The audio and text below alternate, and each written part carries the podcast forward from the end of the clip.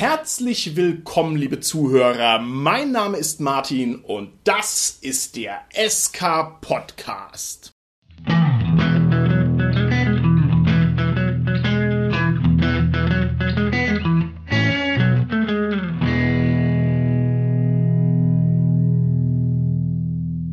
Bei mir heute im Studio ist kein Mensch, denn wir befinden uns im Jahr 2 des grässlichen Coronaviruses. Und aus diesem Grund haben wir heute wieder einen Geistercast und über die Distanz zugeschaltet sind mir meine lieben Geister, der Carsten, der Holger und die Tanja. Hallo, hier ist der Carsten. Ja, hallo, der Holger hier. Hallo, hier ist die Tanja. In der heutigen Folge werden wir uns mit schrecklichen Mächten und Gewalten beschäftigen, und zwar mit dem starken Arm des Gesetzes. Wir werden heute über Ordnungshüter sprechen, über die Garde, über Büttel, über Konzernsicherheit, über Sheriffs, über Polizei und über all diejenigen, die Recht und Gesetz vertreten und die für Recht und Ordnung sorgen und wie man daraus im Rollenspiel ein Maximum an interessanten Spielsituationen produzieren kann. Das heißt, heute versuchen wir uns an einer Folge, die wirklich in die schmutzige Praxis hüfttief eintaucht. Und bevor wir hier jetzt über Ordnungshüter sprechen, müssen wir uns natürlich erstmal ehrlich machen vor uns selbst, genauso wie vor unseren Hörern draußen im SK Podcast Land. Und deswegen muss meine allererste Frage lauten, Carsten, wie ist denn deine Erfahrung mit Ordnungshütern in der richtigen Welt? Kannst du vielleicht irgendeine Geschichte erzählen, was sich mal bei dir zugetragen hat oder wie du mit Polizisten in Kontakt kommst. Erzähl doch mal einfach was und wir sind hier unter uns. Du kannst völlig frei von der Leber weg erzählen. Also ich kann mich entsinnen, wo ich in Würzburg gewohnt habe, dass ich da tatsächlich ab und an auch in Polizeikontrollen gekommen bin. Ich glaube, das ist immer so eine einprägende Erinnerung, weil man halt dann doch aufgeregt ist, gerade wenn die Polizei in Uniform ist, hat ja nichts angestellt oder so, aber das ist halt schon immer, wo man aufgeregt ist eben. Das Herz schneller schlägt und sich das deshalb, glaube ich, auch gut im Gedächtnis verfestigt. Stichwort Memorabilität haben wir auch schon mal im Zusammenhang mit John Wicks Buch Play Dirty gesprochen. Zwei Beispiele, die ich habe dazu. Das eine war eine Zivilkontrolle, das muss mal in den 90er Jahren gewesen sein. Da bin ich irgendwie abends, glaube ich, vom Spätdienst nach Hause gekommen und bin auf dem Weg zum Schwesternwohnheim gewesen. Das hieß tatsächlich damals zumindest noch so, also in der weiblichen Form und war auch schon relativ spät und dann haben mich dann wirklich zwei Polizisten in Zivil dann da irgendwie vor dem Schwesternwohnheim angehalten und gefragt, was ich denn jetzt hier will und wo ich hin will. Da habe ich gesagt, ja, ich gehe gerade nach Hause, ich wohne hier und habe dem auch meinen Ausweis gezeigt und dann hat dieser eine Polizist so relativ verwundert gesagt, was, da wohnen auch Männer? Habe ich gesagt, ja und ich bin auch Krankenpfleger, ich bin also eine männliche Schwester und ich wohne hier und der war irgendwie etwas konsterniert oder hat so getan, dass er verblüfft sei. Ich weiß es nicht, aber es war ganz witzig für mich irgendwie, diese Begegnung. Und ja, haben mich natürlich weitergelassen und bin dann nach Hause gegangen einfach. Ansonsten ist es bei mir so tatsächlich, ich arbeite ja in einer psychiatrischen Klinik und da auch auf Aufnahmestation, auf beschützender. Und da habe ich natürlich schon auch hin und wieder Kontakt mit Polizisten, also direkt, wenn die kommen oder auch äh, telefonisch. Und ich muss da wirklich sagen, gerade vom Dienstlichen her, da bin ich ja auch nicht so aufgeregt, weil da ist es natürlich mein Job, mit denen auch Kontakt zu haben und mit denen auszutauschen. Da kann ich wirklich sagen, da kann ich nur Gutes berichten. Das ist einfach wirklich eine gute Zusammenarbeit, die sehr professionell ist und wirklich einfach eine sehr gute Zusammenarbeit. Immer wieder. Also da kann ich jetzt keine Einzelbeispiele sagen, weil es ja doch viele, viele Begegnungen und Kontakte sind. Alles klar, wunderbar. Dann gebe ich die Frage mal weiter an unseren Straßenkämpfer Holger. Jetzt bin ich gespannt, was du zu erzählen hast. Wie ist so deine Erfahrung, dein Umgang mit den Ordnungshütern in der richtigen Welt? Also ich kann mich da dem ersten Kommentar vom Carsten anschließen. Ich wohne ja aktuell auch noch in Würzburg und dadurch, dass da öfters mal Fußballspiele sind und dadurch, dass die Bereitschaftspolizei da auch eine Kaserne hat, ist da öfters mal der Polizeikontakt gegeben. Also man sieht die halt generell mal im Straßenbild ich sage jetzt auch mal zwei Begegnungen. Eine sehr, sehr kürzlich durch Corona ist natürlich in der Innenstadt auch teilweise Maskenpflicht und dann laufen natürlich die Polizisten rum und kontrollieren das auch. Also ich hatte Maske auf und wurde nicht behelligt, aber das war auf der alten Mainbrücke und da fahren dann die Fahrradfahrer öfters mal ohne Maske drüber und dann werden sie halt angehalten und ermahnt, aber halt wirklich nur ermahnt, also keine Bußgelder, zumindest soweit ich das gesehen habe. Und das andere ist schon zig Jahre her. Da bin ich des Nachts mit dem Auto nach Hause gefahren und ähnlich wie der Carsten wirklich zehn Meter vor meiner Haustür gesehen, oder oh, ist ein Parkplatz und dann haben sie mich kurz vorm Einparken noch angehalten. Also es war auch eine interessante Situation, hat sich dann natürlich schnell geklärt, war nur eine ganz normale Kontrolle, aber trotzdem irgendwie lustig, so zehn Meter vorm Parkplatz wirst du nochmal angehalten. Sehr schön, sehr schön. Dem kann ich mich im Großen und Ganzen anschließen. Also mein üblicher Kontakt mit der Polizei besteht darin, dass ich mit dem Auto irgendwo hinfahre und höre irgendwie mega laut Musik und gucke um mich rum und plötzlich merke ich, Hua, die Polizei fährt unmittelbar hinter mir. Und was macht man dann? Dann fährt man natürlich ein bisschen vorsichtiger, achtet ein wenig mehr auf die Geschwindigkeitsbegrenzungen. Und das ist so eigentlich, wenn ich ehrlich bin, mein einziger Kontakt zur Polizei. Ich habe mir überlegt, das letzte Mal, als ich angehalten worden bin, es müsste 15 Jahre her gewesen sein. Da sind wir von einer Hochzeit nachts nach Hause gefahren und es war halt so eine ja, Alkoholkontrolle, aber ich hatte nichts getrunken und das war's. Das ist also mein letzter echter Kontakt gewesen, richtig hier face to face, wo es um irgendwas ging.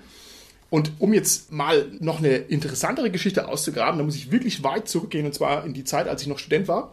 Da habe ich mich mal irgendwie, keine Ahnung, in Sportklamotten geschmissen und wollte aus meiner Bude raus, wollte einfach mal um den Block joggen oder irgendwas.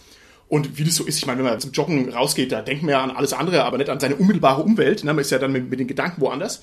Und da laufe ich so aus meiner Wohnung raus und so eine Unterführung hoch, weil da ging es dann zur großen Straße. Und als ich da völlig Gedanken verloren rauf, rausflitz, stehe ich in so einem Halbrund aus Polizeieinsatzkräften, die, äh, also ich möchte es nicht übertreiben, also ob sie schon die Waffe angelegt hatten, das weiß ich nicht, aber so hat es jedenfalls gewirkt, also sehr bedrohlich. Und ich laufe quasi genauso rein in so eine Wagenburg aus Polizisten und denke, au, wow, wow, wow, jetzt haben sie dich, ne?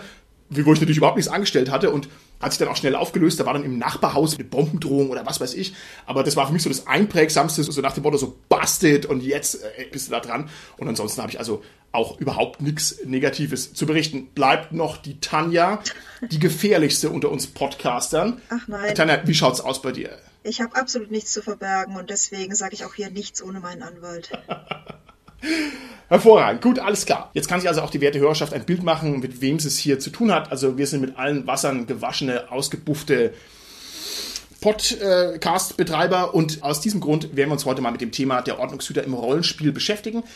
Das Thema hat in meinen Augen einen sehr viel höheren Stellenwert, als es zunächst mal klingt. Und zwar bin ich der Meinung, dass der Kontakt mit irgendwelchen Ordnungshütern ein absolut regelmäßiges Szenario ist bei vielen Rollenspielrunden und einfach nonstop vorkommt. Und dafür, dass das quasi so ein Dauerbrenner ist, ist es in meinen Augen Rollenspiel theoretisch kaum erforscht bisher. Carsten hat sich mal auf die Suche gemacht und wird uns dann im Verlauf der Folge noch ein paar Fundstücke präsentieren, wo es ihm doch geschehen ist. Aber in der Breite, finde ich, nimmt man diese Gardisten oder Konzernsicherheiten oder Polizistenbegegnungen einfach so hin. Und wir wollen das heute mal abklopfen und mal gucken, was wir daraus alles machen können.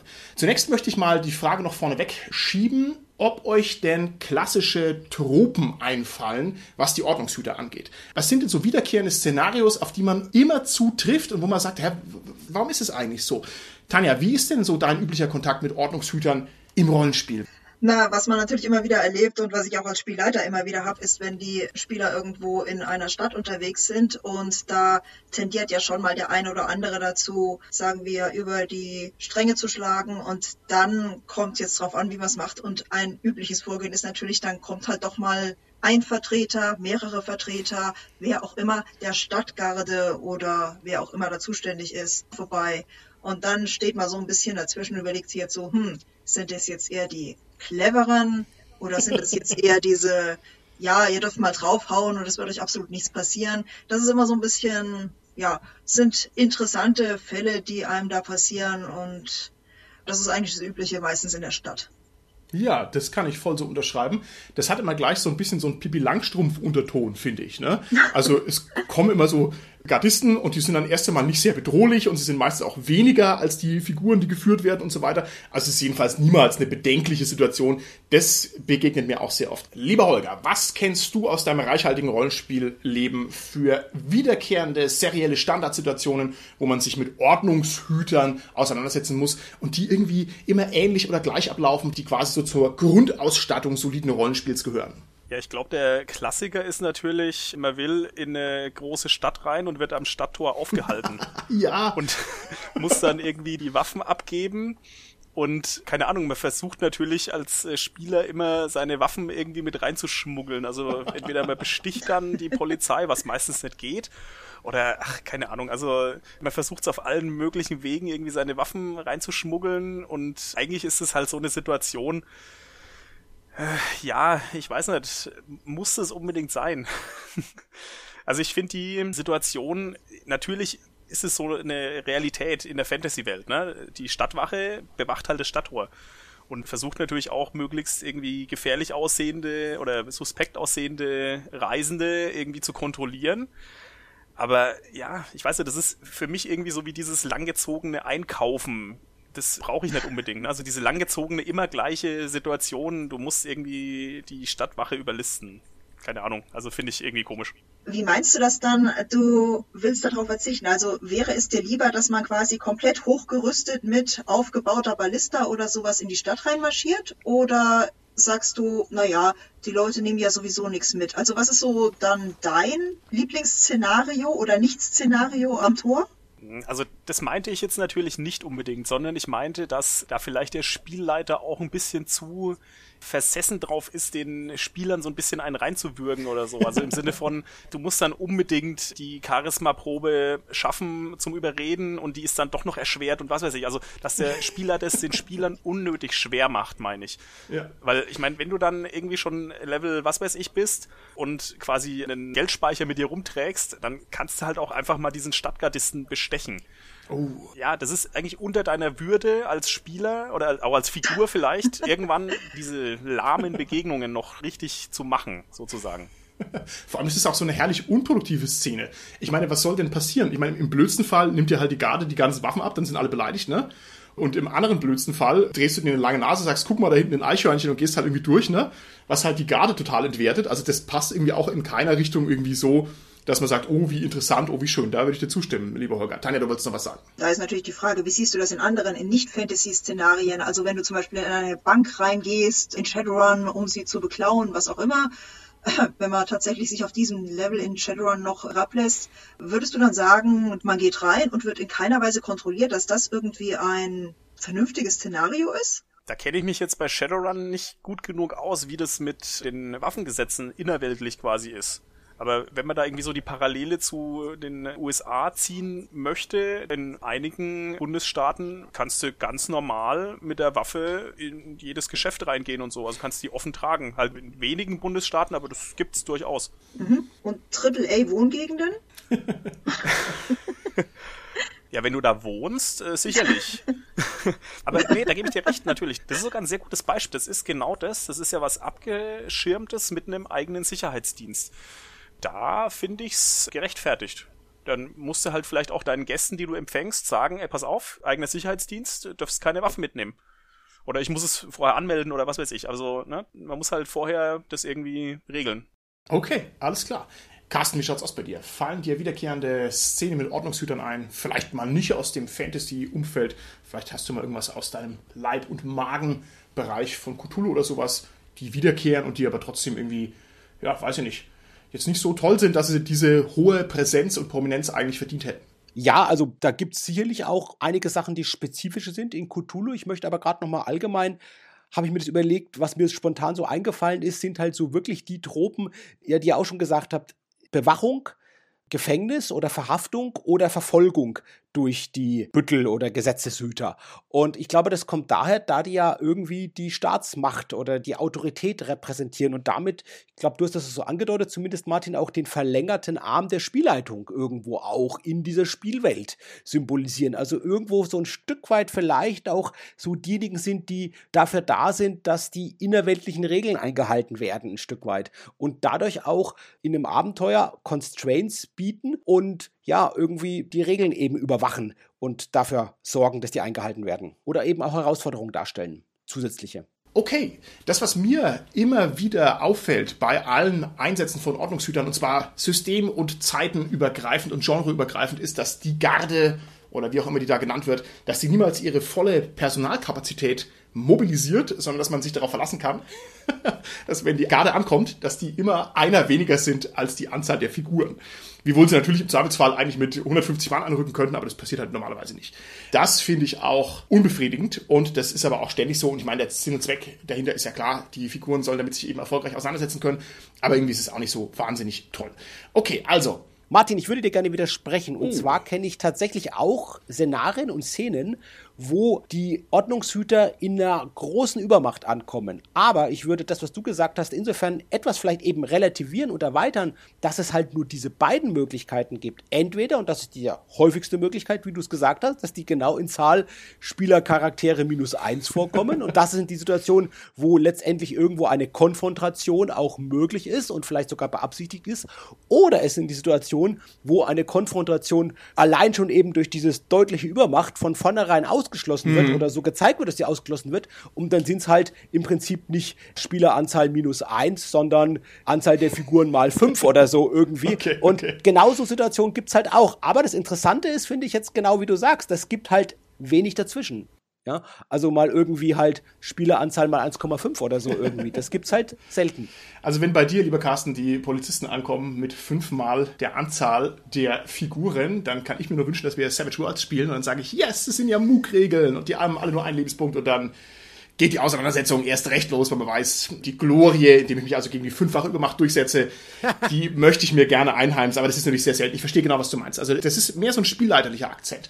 Wir werden uns auch noch darüber unterhalten, ob vielleicht die Ordnungshüter möglicherweise einfach nur das verlängerte alter Ego sind in Form des Spielleiters, der also sozusagen klare Ansagen macht, dass es also so eine Railroading-Komponente auch unten drunter hat.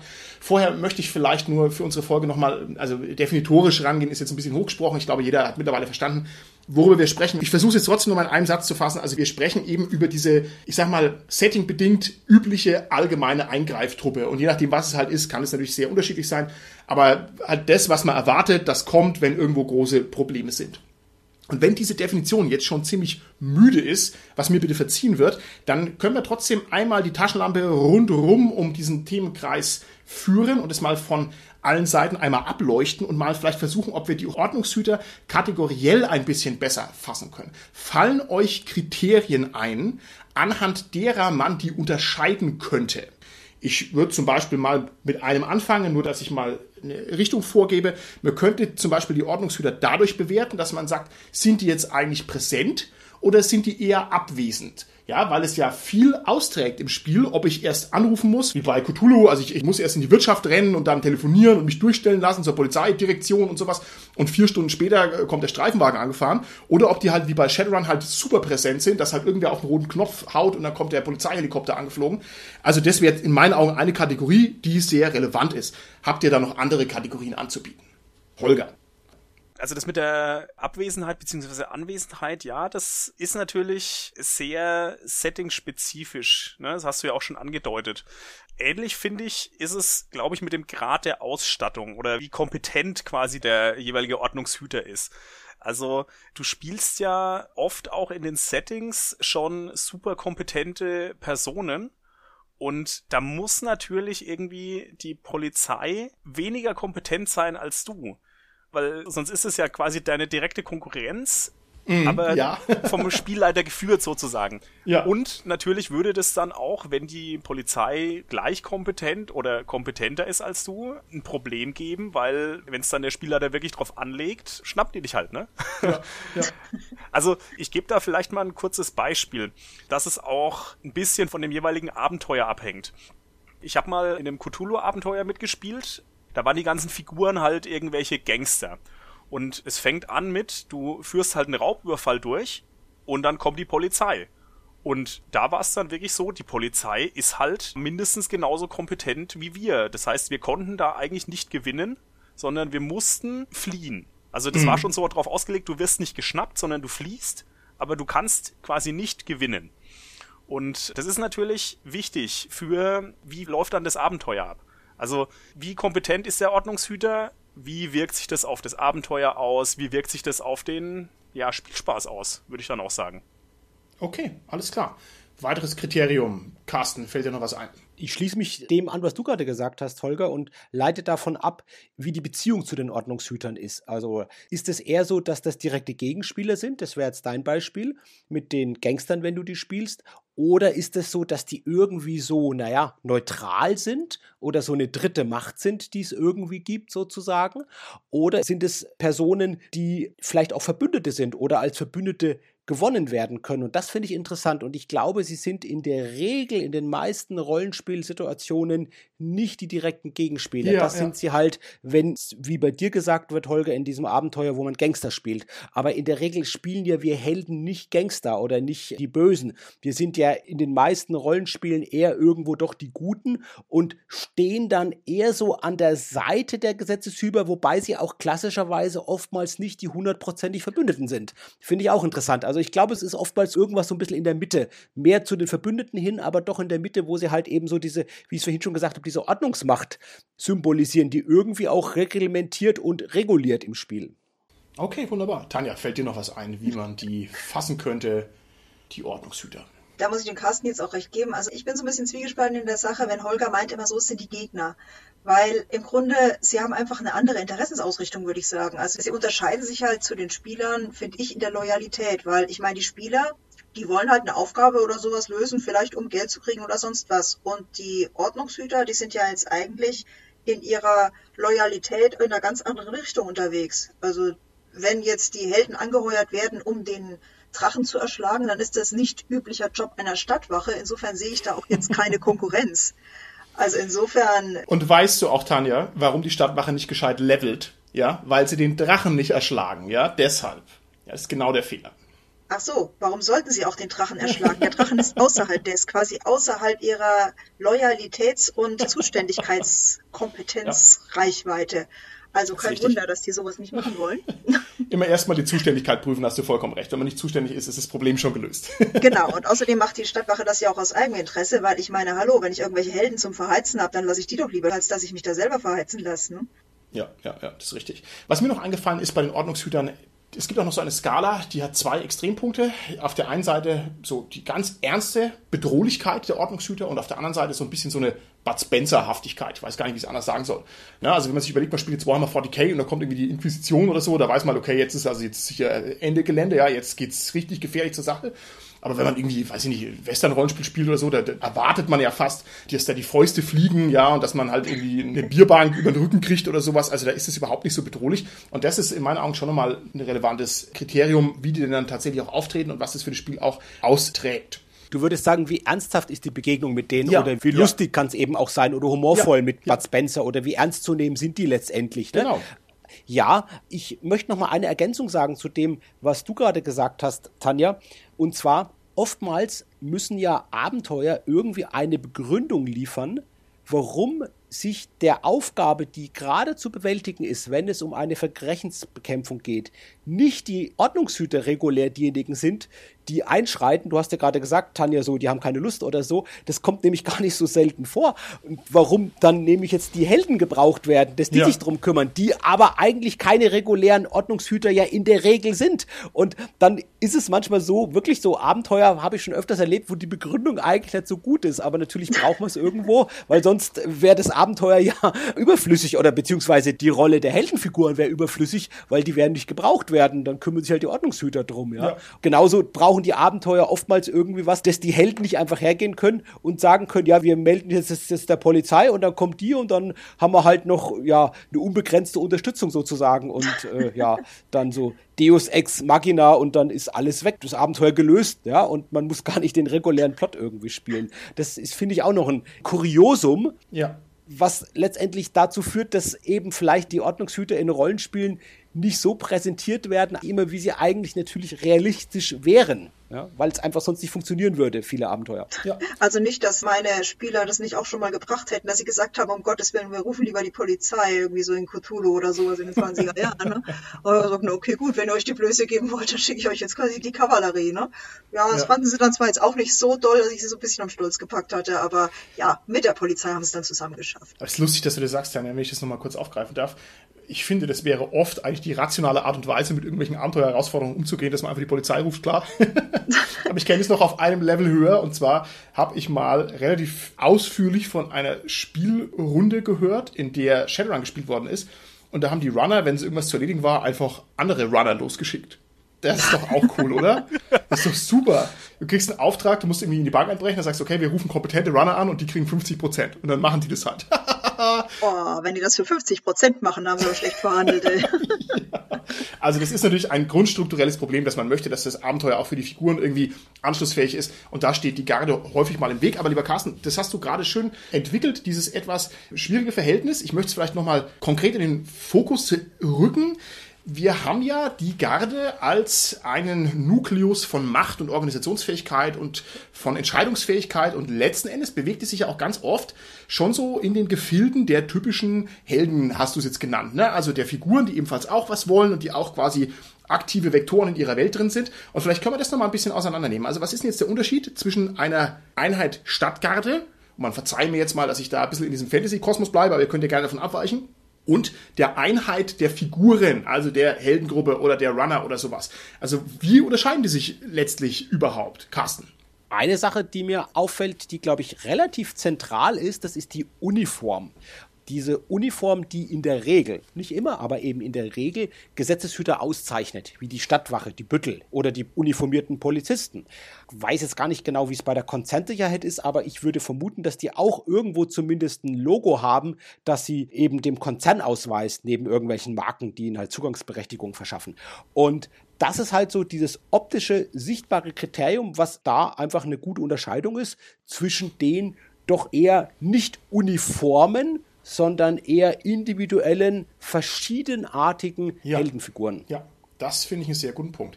Die Garde ist notorisch austauschbar. Ja, und das ist auch so eine Besonderheit, das ist letztlich auch so eine Trope, dass man dem einzelnen Gardisten eigentlich kaum Individualität zugesteht im Spiel, wie ich das erlebe. Es mag ja da die tollsten Sachen geben, ne? aber ich kenne es so, also die treten halt auf und dann sind sie halt Gegner oder Verbündete, aber richtig mit Leben gefüllt sind sie nicht und dadurch unterscheiden sie sich auf alle Fälle ganz extrem von den Figuren, wie sie von den Spielern geführt werden. Da hast du vollkommen recht. Lieber Holger, wo siehst du noch Unterschiede oder Gemeinsamkeiten, was die Garde und was die Figuren angeht? Die Tanja hat es ja schon ein bisschen angeschnitten. Also für die Ordnungshüter ist es ja meistens einfach der Beruf. Und für die Heldengruppe würde ich jetzt mal in Anführungsstrichen sagen, ist es eher so die Berufung. Also der Ordnungshüter muss sich jetzt nicht um den Drachen kümmern, solange der nicht ein Problem für die Stadt ist zum Beispiel. Wenn er dann ein Problem für die Stadt ist, müsste der eigentlich ran, aber der sagt sich dann natürlich auch, ich nehme mir da lieber mal irgendwie so eine Heldengruppe, bevor ich da jetzt in meinem Dayjob irgendwie, ne? Genau. Und ich würde auch sagen, ein anderes greifbares Beispiel ist da vielleicht auch nochmal Cthulhu, weil natürlich ist es so, ich kann da die Polizei rufen, aber würde die kommen, wenn ich denen die Wahrheit sage? Also wenn ich jetzt sage, das sind irgendwelche Monster und keine Ahnung, ne? Also es ist so ein schwieriges Feld, weil du hast als Figur natürlich einen Wissensvorsprung. Das ist ja immer genau bei Cthulhu dieses Mythoswissen und das hat die Polizei natürlich nicht. Ob die dann kommt, ist fraglich. Ja. Ja. Also ich würde nicht kommen, Holger. Wenn du mich anrufst und sagst, das sind Monster, da komme ich nicht. Ja, das ist mein, ja ich würde auch erstmal sagen, ihr verarscht uns wohl, ne?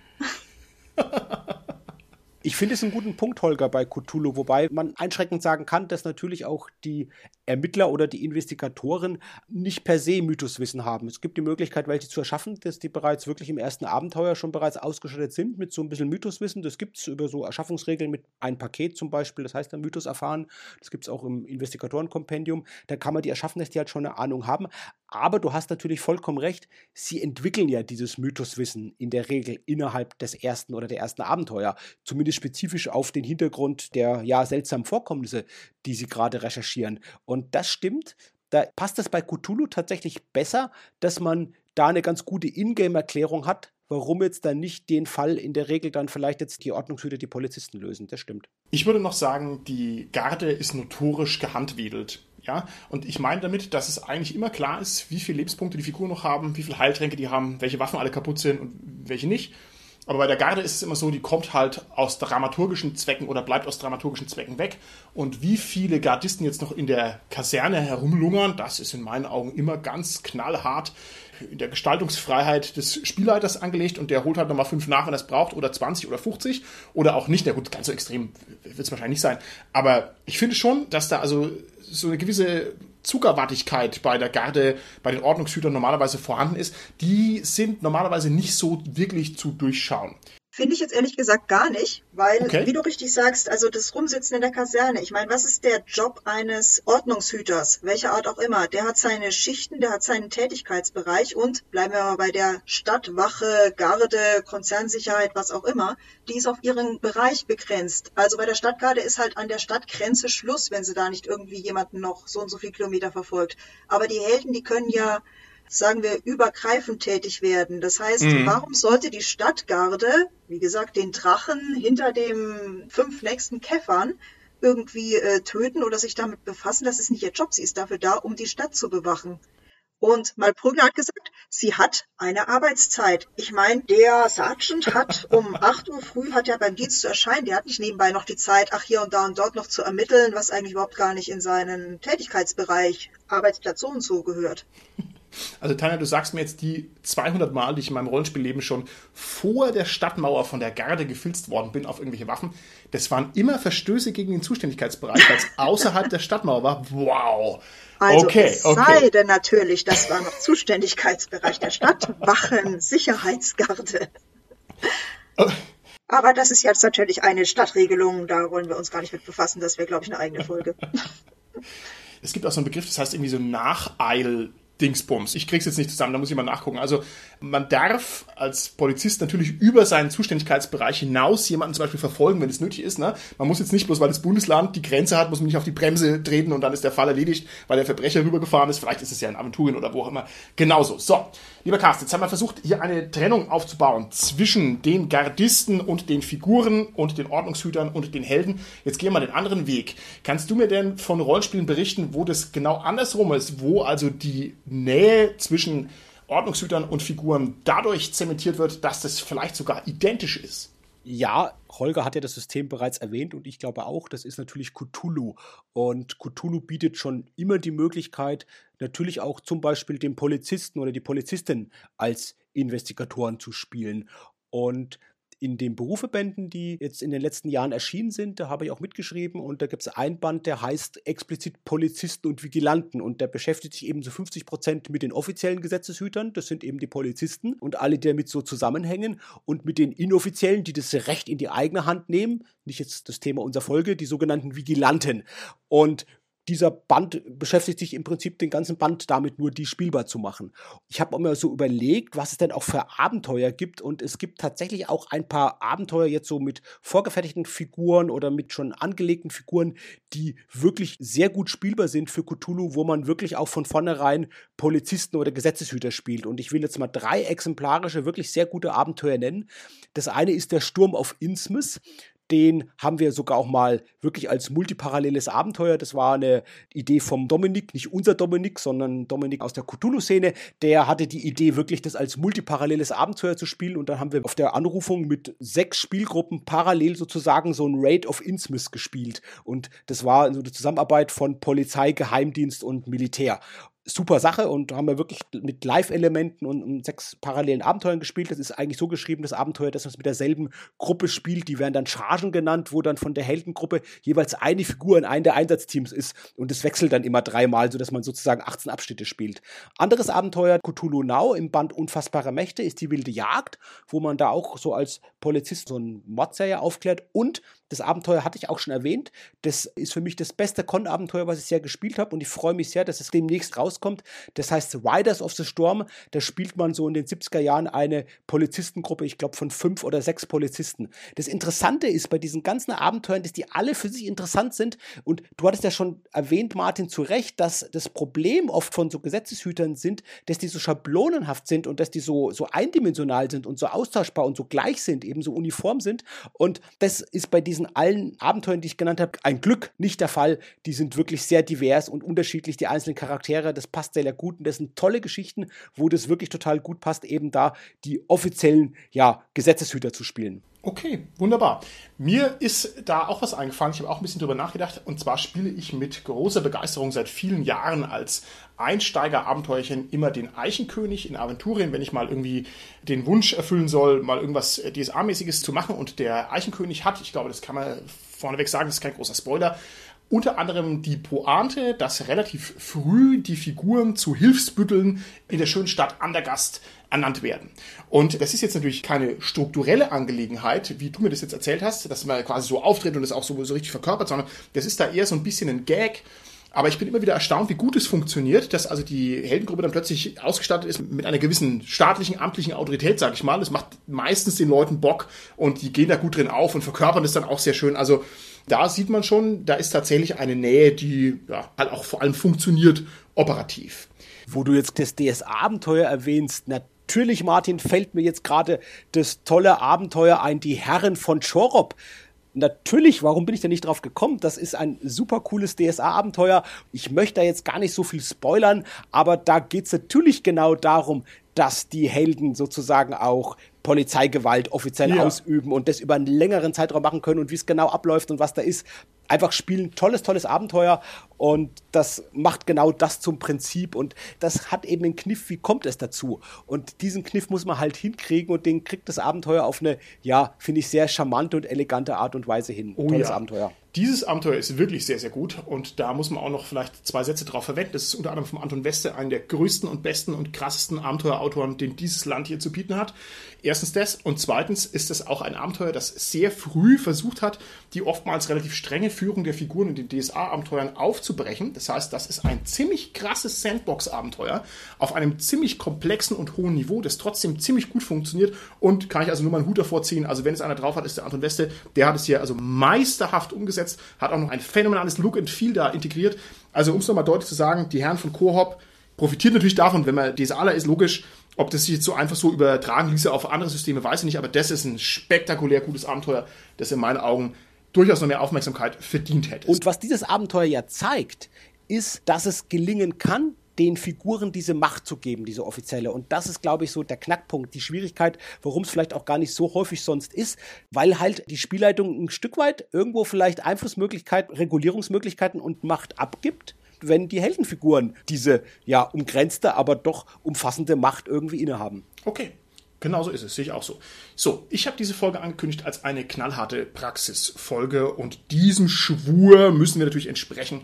Das heißt, ich würde mir jetzt wünschen, dass wir ab sofort möglichst viele Vignetten produzieren, wie man diese klassischen, oftmals schon ausgelutschten Tropen, diese klassischen Szenen, diese immer wiederkehrenden Auftritte von Ordnungshütern ein bisschen aufbohrt. Sodass beim nächsten Mal, wenn die Figuren vor dem Stadttor gefilzt werden auf Waffen, dass es nicht so durchläuft wie so eine Werbeeinblendung, die man schon hundertmal gesehen hat, sondern dass sie vielleicht dadurch ein bisschen herausgefordert werden. Und deswegen würde ich mich freuen, wenn ich jetzt von euch ein paar Vorschläge hören würde, wie man denn das Spiel mit den Ordnungshütern Computern verbessert und zwar möglichst konkret und zwar möglichst vielschichtig. Ich gebe mal das Wort an den Holger. Ja, da kann ich natürlich an das anschließen, was ich schon gesagt hatte, dass man die Ordnungshüter einfach kompetent macht. Gut. Wenn man natürlich jetzt nicht der Gegenspieler der Ordnungshüter ist, also dass die einem mindestens Paroli bieten, also dass das vielleicht ein Anreiz ist, auch wirklich zu sagen, okay, der Ordnungshüter kriegt es auch hin, aber ich will jetzt als Spieler das irgendwie besser hinkriegen. Also so ein Konkurrenzgedanken, dass man den da irgendwie mit reinbringt. Holger, wie würdest du denn die Ordnungshüter kompetenter machen? Was zeichnet die konkret aus, dass sie kompetent sind oder kompetenter als die Figur? Naja, dass sie halt vielleicht den Figuren einfach in einem Großteil der Ermittlungen, wenn es jetzt um irgendwas Konkretes geht, einen Schritt voraus sind. Das ist super, ja? das ist super. Das ist mir auch durch den Kopf gegangen, dass es also ganz phänomenal im Spiel ist, wenn die blöde Bud Spencer Garde, die man normalerweise so weglächelt, ne, wenn die plötzlich mal die Erkenntnis am Tatort hat oder wenn die sagt, ah, tut mir leid, wir waren hier schon schneller und so weiter. Und ich glaube, das ist sehr würzig, vor allem wenn man das nicht gewohnt ist. Liebe Tanja, was kannst du für Aufwertungen der Ordnungshüter anbieten? Also ich kann nur sagen, was mich tierisch nervt, aber was ich natürlich auch als Spielleiter im Normalfall mache, dass man so 0815 Charaktere hat. Also quasi die sind vollkommen einheitlich und meistens Kanonenfutter. Das finde ich eigentlich ziemlich furchtbar. Deswegen sowas könnte man aufbrechen, indem man erstmal nicht zu viele auf einmal hat, sondern dass man halt so denen doch eine gewisse kleine individuelle Persönlichkeit gibt dann hat man halt einen, der, keine Ahnung, vielleicht ein bisschen zurückhaltender ist oder einer, der sich so ein bisschen aufspielt, dass man den Ganzen also irgendwie so kleine Punkte gibt oder der eine ist eben so der, der gerne kommunizieren würde mit den Helden, weil er die eigentlich ganz toll findet Und der andere ist der Meinung, ach, das sind doch alles ja, Typen, die es eigentlich gar nicht verdient haben, in seiner schönen Stadt zu laufen und sie versucht runterzumachen. genau. Also ich denke, da könnte man so schon einzelne Punkte sich zusammenschreiben. Also sich einfach überlegen, was für eine Art von Ordnungshüter könnte der denn sein? Schreibt man sich so auf und kann dann eben sagen, okay, ich habe jetzt hier mal so fünf, sechs, sieben Archetypen und die kann man dann eben zuordnen, mal zusammenmischen als Karten und sagen, okay, gut, ich habe jetzt eine Gruppe von eins, zwei, drei Ordnungshütern und ihr trefft jetzt diese Gruppe und da haben wir eben den einen von dieser Art dabei, den anderen von dieser Art, den einen von dieser Art. Man muss die ja nicht intensiv ausspielen. Also die müssen jetzt nicht eine schwere Kindheit gehabt haben oder was auch immer, sondern einfach so, dass man ein bisschen so eine Individualität reinbringt. Dann ist es auch interessanter, mit denen zu interagieren, als einfach nur zu sagen, ach, die sind doch alle nur dumm und deswegen brauche ich den ja, als über den ja. Schädel und renn weg. Das finde ich sehr gut, liebe Tanja. Was da meistens sehr dankbar ist, ist, wenn man die wie richtige Menschen agieren lässt lässt. Also zum Beispiel, indem die zwischenmenschliche Beziehungen haben. Die beiden Gardisten, die normalerweise vorm Tor stehen und meinen Wagen filzen, ob ich da Waffen drin habe, das sind ja eigentlich austauschbare Leute. Und was sagen die? Die sagen, hier, halten Sie mal an, haben Sie was dabei, bla bla bla. Aber eigentlich ist es viel schöner, wenn die auch noch untereinander kommunizieren und zwar über ihr eigenes Universum. Also, es könnte sein, dass der eine sagt, komm, jetzt lass sie durch, Mann, es ist schon hier 16.40 Uhr, jetzt, wir müssen noch fertig werden, da hinten stehen noch viel mehr. Oder die unterhalten sich über ihren Chef, ja, und sagen dann, meine Güte, jetzt müssen wir jeden blöden Wagen filzen, das hält uns nur auf, hier hat eh keiner was dabei. Also, Sowas schätze ich immer sehr, weil es sofort die innere Dichte der Figuren erhöht und das sofort greifbarer und glaubwürdiger und interessanter macht. Lieber Carsten, was fällt dir noch ein? Martin, ich will doch kurz was ergänzen zu dem, Gerne. was du gerade gesagt hast. Da fällt mir ein herrlicher Fantasy-Roman ein. Das ist ja wie so oft ein Dreiteiler und das heißt das Buch der Worte und Band 1 heißt Melandra von G.V. Jones und dieser Fantasy-Roman hat so den Gag, dass immer wieder zwei so etwas tumbe Wachen vorkommen, die immer so ein Smalltalk führen und sozusagen die Handlungsergebnisse, was das Wichtige passiert ist, sozusagen immer noch mal zusammenfassen und wieder so an das nächste überleiten und so. Und das ist so herrlich gemacht, diese Unterhaltungen zwischen den beiden ja, immer zu lesen. Und daran musste ich gerade denken, wo du gesagt hast, dass man die auch so spielt und halt mal so untereinander auch kurz, wir wollen keine Piepso haben, natürlich im Rollenspiel, ist klar, aber doch so kurz pointiert mal was sagen lässt. Und ich würde würde mich da einfach anschließen, was du jetzt gesagt hast, Martin, und was du gesagt hast, Tanja.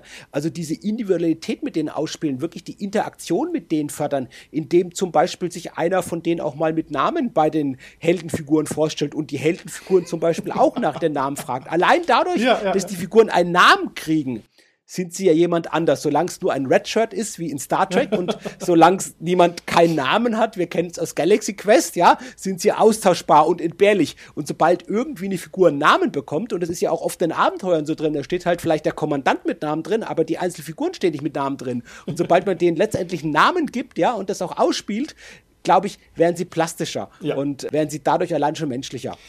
Ich finde, man kann es sogar noch auf einem anderen Level treiben. Wenn man nämlich nicht nur sagt, die sind menschlich, indem sie einen Namen haben, ja, das ist auf alle Fälle eine sehr gute Idee, sondern man kann vor allem auch diese ich weiß nicht, diese vergrützte Seite der Menschlichkeit ein bisschen mehr in den Vordergrund schieben. Also, wenn ich mir jetzt vorstelle, ich bin ein Gardist und stehe vorm Tor und jetzt kommst hier du, lieber Carsten, mit deinem Heuwagen und da sind jetzt irgendwie, keine Ahnung, Gewürze drin und die dürfen nicht in die Stadt rein. So, jetzt ist es schon 16.40 Uhr und ich gehe um den Wagen und ich denke schon, oh, wow, wow, die Heldengruppe, ja, ja, ja, wetten, da ist was drin.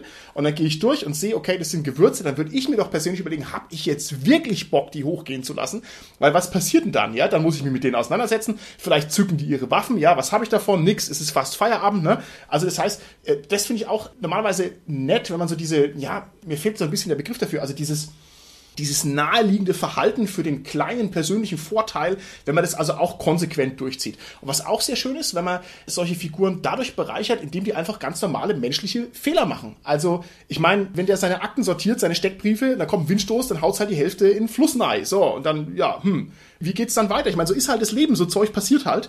Oder man stößt sich das Knie oder der haut seinen Kaffee um und halt über den Tisch beim spannenden Verhör und sowas. Also ich finde sowas immer sehr reizvoll weil mich das auch dann dazu inspiriert, da ein bisschen drüber nachzudenken, was sind es eigentlich für Leute, was machen die für einen Job, ne?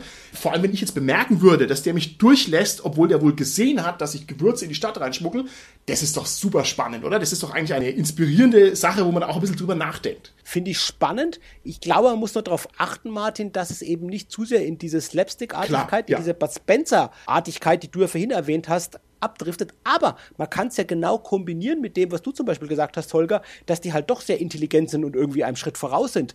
Trotz, dass sie diese menschlichen Ja. kleinen Ja. Macken und Schwächen haben. Und das ist halt dann auch das interessante Individuelle wieder, wo wir da zusammenkommen Ja, mit dem. da hast du vollkommen recht, Carsten. Und das muss auch überhaupt nicht in diese Bud Spencer-Artigkeit umkippen, dass jeder ständig seinen Kaffee runterschmeißt oder sowas. Obwohl ich das persönlich auch lustig finden würde, weil ich einfach einfach gestrickt bin.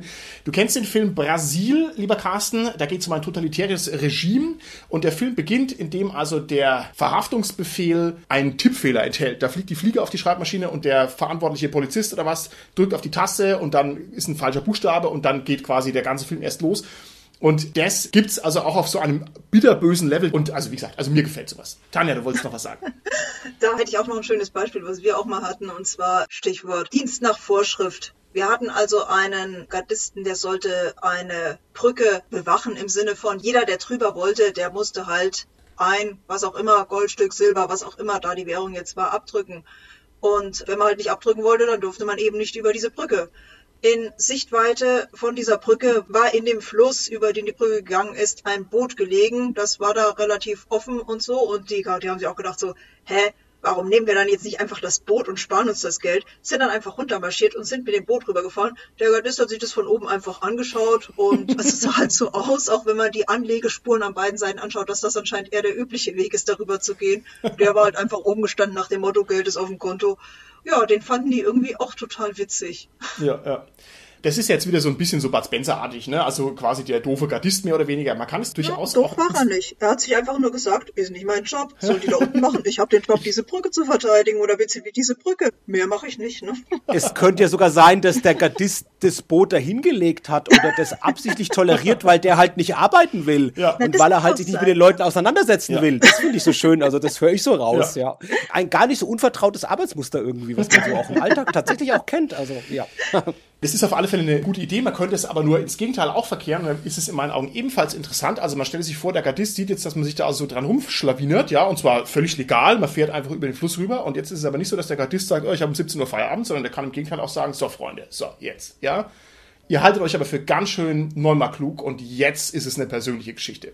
So, und dann hat man quasi einen Gegner, der das jetzt richtig ernst nimmt und auch richtig sagt, okay, also wir sprechen uns noch und glaubt nicht, dass ihr mit so einem Zeug durchkommt. Das ist meine Stadt und ich werde darauf achten, dass ihr keine einzige Gaunerei mehr macht. Und plötzlich ist es was Persönliches und plötzlich ist es ein bisschen spannend. Ne? Und ich glaube, das ist auch eine Sache, die gut funktioniert, wenn man die Eitelkeiten und den Stolz auch angemessen bedient. Zum Beispiel könnte man auch sagen, die Garde hat so einen gewissen Esprit de Corps. Also, ich weiß nicht, in meinen Fantasy-Abenteuern, da wird halt die Garde umgehauen und dann ist die halt umgehauen. Das ist irgendwie nicht so mega relevant, ne? Aber jetzt, wenn es wirklich eine Einheit von Ordnungshütern ist, die hier seit fünf Jahren ihren Job machen, was glaubt ihr denn, wenn da der kleine Gardist hier, der noch nicht so lange dabei ist, wenn er dann in die Kaserne zurückkommt und sagt, hey, die haben mich ausgeschmiert und so weiter, die sind mit Boot rübergefahren. Ja, da kannst du aber wissen, dass dann die ganze Einheit sagt, okay, mit solchen Neumarklugen haben wir schon oft zu tun gehabt, die kriegen wir schon dran, denen werden wir was zeigen. Und ich glaube, das ist auch super spannend, vor allem wenn es halt schön explizit ist, dass man schön damit arbeiten kann. Finde ich schön und ich glaube, man kann es ja auch dadurch noch ergänzen, dass die halt immer wieder vorkommen. Ich glaube, das bietet sich wirklich auch an, die Ordnungshüter als NSCs zu präsentieren, die nicht nur eine einmalige Begegnung sind, sondern eine wiederkehrende Begegnung sind, so einen äh, Wiedererkennungseffekt haben, so einen Aha-Effekt oder so. Gerade mit dem Ganzen, was wir ja gesagt haben über die Individualität und auch über die, die Stärke, diesen Chorgeist, den die haben, etc. Ja, genau. Okay, dann nähern wir uns mit rasantem Schritt dem Ende der Folge und keine SK-Podcast-Folge wäre vollständig ohne die legendäre Thesentime, wo ich schockierende Thesen einfach so rausschleudere und mein Cast, der sich jetzt in einer sicheren Distanz befindet, nicht die Erlaubnis hat, eine Larifari-Holger-Antwort zu formulieren, sondern er muss sich für eine der beiden Seiten entscheiden und das ist gerade die Herausforderung und äh, muss also sagen, ja ist richtig oder nein ist falsch. Da würde ich sagen, fange ich jetzt mal an. Die erste These lautet, gegenfähige Ordnungshüter haben Figuren keine Chance. Ist das richtig oder ist das nicht richtig? Tanja. Finde ich richtig. Holger. Ja, finde ich auch richtig. Habe ich, ja vorhin, hab ich ja vorhin schon ausgeführt, dass das natürlich dann ein bisschen Spielleiterwillkür ist vielleicht, Ja. aber grundsätzlich ist es richtig. Okay, und Carsten. Finde ich nicht richtig, wenn es Konkurrenten oder Gegenspieler sind. Man denke ja zum Beispiel auch mal an korrupte Ordnungshüter. Dann ist es nur frustrierend, gerade wenn die Spielerinnen und Spieler merken, dass sie, egal wie sie spielen, keine Chance haben und dass das vielleicht sogar so vorgesehen im Abenteuer ist, finde ich nicht gut. Okay, gut. Das ist dann natürlich eine Frage, wie es im Abenteuer natürlich zu verwenden ist, ist klar. Aber wenn ich mir jetzt vorstelle, da ist jemand und der hat diesen Job, der hat Heimvorteil, der hat die Waffen, der hat die, sagen wir, technischen Möglichkeiten in modernen Settings. Also wenn ich gegen so jemanden als normaler Abenteurer antrete, der jetzt da von wo auch immer herkommt, glaube ich nicht, dass ich eine Chance hätte. Ja, kann ich so unterschreiben. Kann ich so unterschreiben. Ich rette uns mal in die nächste These. Ja? Die Garde ist scheinreal. In Wirklichkeit ist die Garde der Heavy Foot des Spielleiters, der letztlich nur durch die Garde eine Verlängerung seiner spielleiterlichen Fähigkeiten realisiert. Ist es so oder ist es nicht so? Holger, was meinst du? Das ist natürlich so, weil er braucht ja irgendwas, was in der Welt Sinn macht, um seinen Willen durchzusetzen. Okay, Tanja? Nein, finde ich nicht, weil sie sind ein Element der Welt, die der Spielleiter symbolisiert oder die der Spielleiter spielt. Und sie sind nicht notwendig, wie soll man sagen, der Machtausdruck des Spielleiters, sondern sie sind einfach nur ein Element, dessen sich der Spielleiter bedienen kann, wenn er es braucht. Okay, alles klar. Carsten, was meinst du? Ja, ich würde sagen, wie Holger, sie sind es, aber wir haben ja heute in der Folge über mehrere Beispiele geredet und Ausnahmen, wo es möglich ist, dass die Heldenfiguren selbst die Rolle von Ordnungshütern übernehmen und die zeigen, dass es natürlich dann auch geht. Okay, großartig, Carsten. Wenn der Spieler da, da ein bisschen Kontrolle abgibt. Das ist großartig, Carsten. Ich stelle mir gerade vor, wie man als Figur frustriert der übermächtigen Macht der Ordnungshüter gegenübersteht und dann macht man aber den langen Marsch durch die Institutionen, fängt an als Lehrbub, arbeitet sich hoch, bis man irgendwann selber der Polizeichef ist und dann nimmt man hier dem Spielleiter sozusagen seine große Macht aus der Hand. Ein schöner Gedanke. Allerletzte These und da bin ich sehr gespannt, was ihr sagt und da nehme ich den Carsten als letzten weil der da die meiste Erfahrung damit hat und weil ich weiß, dass er da pfiffige Antworten drauf hat. Sie lautet, vor allem in modernen Settings ist es ein gewaltiges Problem, dass die Figuren jederzeit die Ordnungshüter rufen können. Ist es so, Holger, oder ist es nicht so? Ja, es ist so, aber die. Ah, ah, Holger, also na, du bist so gut. Ja, du warst so knapp an der Larifal. Bitte nicht. Das, Rette es noch. Ich will aber noch was sagen. Ah, nein. Aber das zeugt dann ja auch ein bisschen von der Faulheit der Spieler. Okay, okay, gut. Tanja, ist es ein Problem oder ist es kein Problem? Oh shit, ich muss sagen, das kommt darauf an. Sorry, aber ein modernes Setting kann ja auch Shadowrun sein, wo sie per Definition eigentlich ja die Gegner sind und da wird sich die Gruppe natürlich hüten, die Ordnungshüter zu rufen. Oh. Also insofern für diesen Fall nö, das ist kein Problem. Also BZW, es kommt überhaupt nicht in Frage. Wenn ich mir dagegen sowas anschaue wie Cthulhu Now oder sowas, mh, hm, ja, kann es eventuell ein Problem werden. Okay. Wenn die sich überreden lassen, wirklich zu kommen. Sehr pfiffig anwaltlich argumentiert und aufs Detail geachtet. Sehr gut. Ich würde sagen, das ist auf alle Fälle ein gewaltiges Problem wo ich auch immer davor stehe und mir auch nur überlege, was mache ich jetzt, wenn die irgendwie die Ordnungskräfte rufen. Also ich halte es auf alle Fälle für ein Problem. So, Carsten, Schlusswort für dich. Ist es ein Problem oder ist es kein Problem? Ich kann einfach nur zusammenfassen, was ihr gesagt habt und was wir in der Folge schon gesagt haben. Ich finde es nicht unbedingt ein Problem, gerade wie es Holger ja gesagt wird, es kommt natürlich auf Setting an und gerade bei Cthulhu ist es durch diesen Mythos immer so eine Sache, dass das einem vielleicht die offiziellen Ordnungshüter ja gar nicht glauben, was da ist und insofern ist das eine gute Lösung. Ansonsten sollte man, finde ich natürlich schon, Martin, jetzt muss ich doch ein bisschen dialektisch vorgehen bei der Antwort.